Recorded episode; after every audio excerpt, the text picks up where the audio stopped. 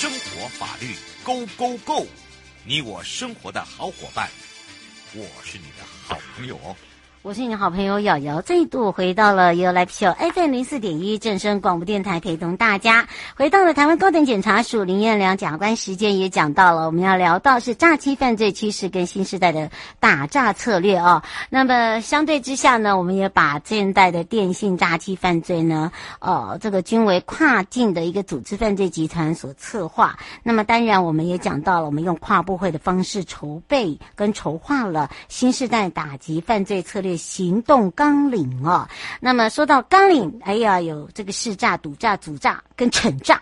哦，大家会想说怎么那么绕舌啊？好的，这么绕舌之余，就要交给这个燕良检察官，我们要开放零二三七二九二零，让全省各地的好朋友来跟燕良检察官打个招呼，哈喽，哈喽。然后您好，各位听众朋友，大家好，我是林彦良。是，是我们在讲到这个国内的这个电信网络诈欺犯跟国外不大同哦。那么大家有发现的，这个大家呢都已经呃有那种嗯。有那种决心呐、啊，但是这个决心呢，呃，在我们带领之下，有这个纲领，纲领又有识诈、赌诈、阻诈、惩诈，很好。这要让大家更多的了解哦，我们这个现行的犯罪，尤其是电信犯罪，是让大家最气又恨，恨得痒痒痒的啊、哦。呃，又抓不到这个大尾鲈鳗呐，吼，这个更痛恨呐。好，我们这时候来请教一下彦良检察官了。是是，然后非常感谢有这个机会哈、哦，跟听众朋友来呃来介绍来说明哦，我们最新哦也热腾腾的，也就是昨天的治安汇报上面哦，苏院长才才示下来哦，我们正式出台的这个新时代打击诈欺策略行动纲领啊。嗯，那这个纲领它主要的呃一个一个角度就是说啊。现在这个打诈的，呃，现在这个诈骗的状况在台湾是非常非常的严重哦。嗯，那我们呢，呃，他们是背后是一个诈欺集团哦，是诈欺集团在去做策划哦，而且牵涉跨国因素啊。嗯，那呃，诈欺集团他们都已经哦，都是已经联合在一起了。那我们我们整个行政院各机关啦。似乎也应该组成我们的国家队哦，好好来对峙这样的犯罪。嗯，刚才瑶瑶您说到这个四诈、赌诈、主诈、惩诈，这个比较拗口啦。真的。那我们简、嗯、简单来理解了哦，什么叫四诈？就是我们要防止诈骗，我们要借由各项的管道哦，那包括机关间的通力协作，从教育面、从法制面哦，我们呃。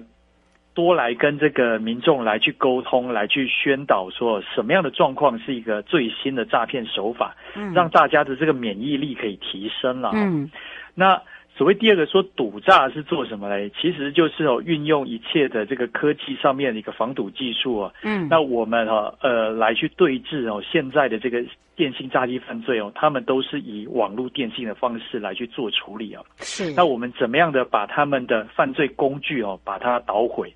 那而且呢，跟法院来证明犯罪了。嗯，那这个要有方法啊，对呀、啊。对对对，那说主诈的部分，这就讲到金流的部分。嗯，呃，这诈欺集团这么辛苦，就是为了钱嘛。哦，那我们怎么样在金流的管理上哦，我们跟金融的管理机关，我们通力来合作，怎么样的在哈这个。被诈骗的那个过程当中，我们有什么样的机制？包括关怀提问啊，包包括这个警方的哦，及时的劝阻啊，哈，及时的这个能够将这个诈骗的金额，就算汇出去了，看在什么阶段可以及时去拦截啊，这个部分就是呃。挡金流的部分，我们叫它主诈了。嗯，那后面这个所谓惩诈，就是惩治诈骗集团呢，这就是我们的本家本业。嗯，主要就是要针对这些诈欺集团呢，我们怎么样的在呃，真的把这些犯罪者，尤其中高阶的这些首脑人物啊，嗯，将他绳之以法。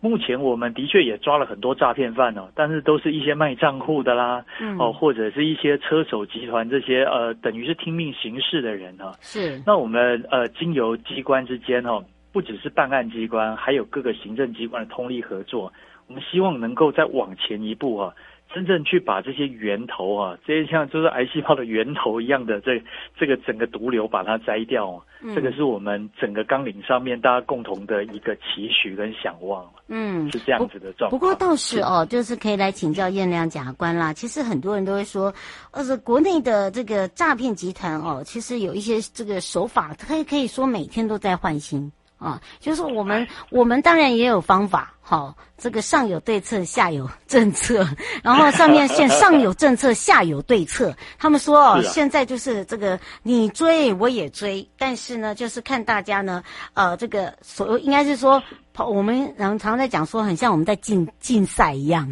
对啊，怎么样？但是呢，在竞赛的配合中呢，我们的民众也要跟得上脚步啊，是吧？是啊，是啊，是啊。然后这一块真的是非常重要哦。我们刚刚说四大面向，嗯、第一个面向，也就是我我们呃，在这个在这个广播电台这边最能够帮助我们做到的哦，就是我们来，哎，我们来宣导，我们来辨识哦，什么样的一些话术，它就是一个诈骗，嗯、等于说增加大家的免疫力了。真的，我跟大家来报告哈、哦，嗯、我们国人受害的前五大诈欺手法是什么呀？最新流行了哈，嗯、第一个就是投资诈欺啊。投资诈欺，各位拿起手机来，打开电脑，在我们右下角这些视窗跳出来的十折里面，可能目前来九折都是国外这个这个登录上来的 这些诈骗的这些讯息啊，说你这很少的钱哦，我要月入就可以如何如何。最近啊，更糟糕的是啊，就借一些呃借有一些财经的一些名人呐、啊，哎对、呃、对，没错。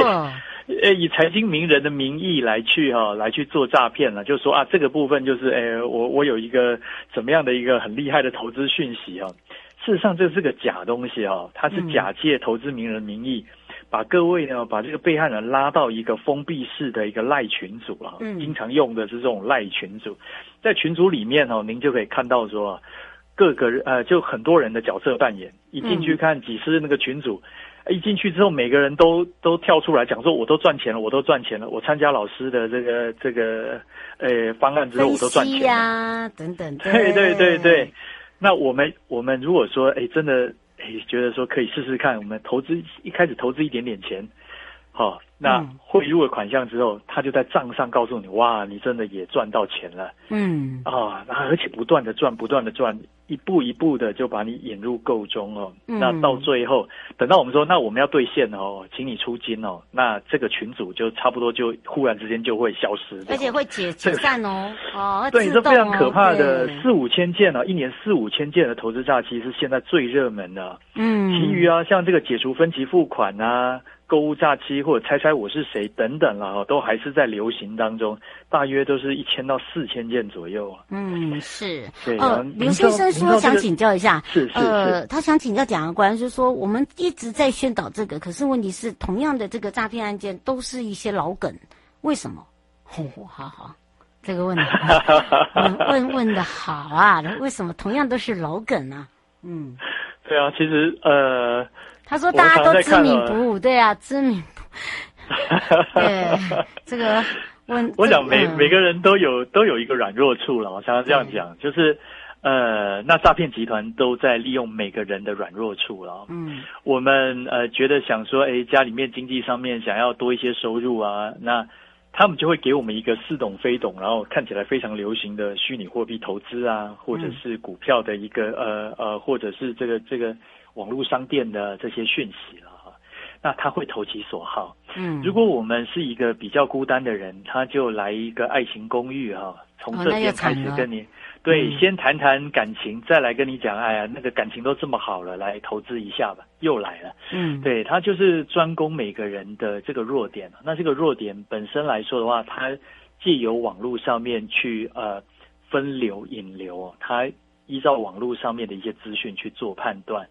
所以，呃，我们不会太苛责真正的被害人。那我们要期许自己的，就是我们赶快哦，整个部会都要动起来。嗯，我们把这些哦可恶的首脑集团哦，运用人性弱点的部分。我们让他在牢里多待一下哦，那台湾会多平静一些。嗯，是 是。呃，林小姐说想请教一下，就是呃，以现在的这些诈欺犯啊，因为这个很，她说很像那个葡萄串，那是不是因为这个刑法呃判定哦没有到那么的重，所以呢就变大家都觉得还好？嗯，对，而且他讲到这个。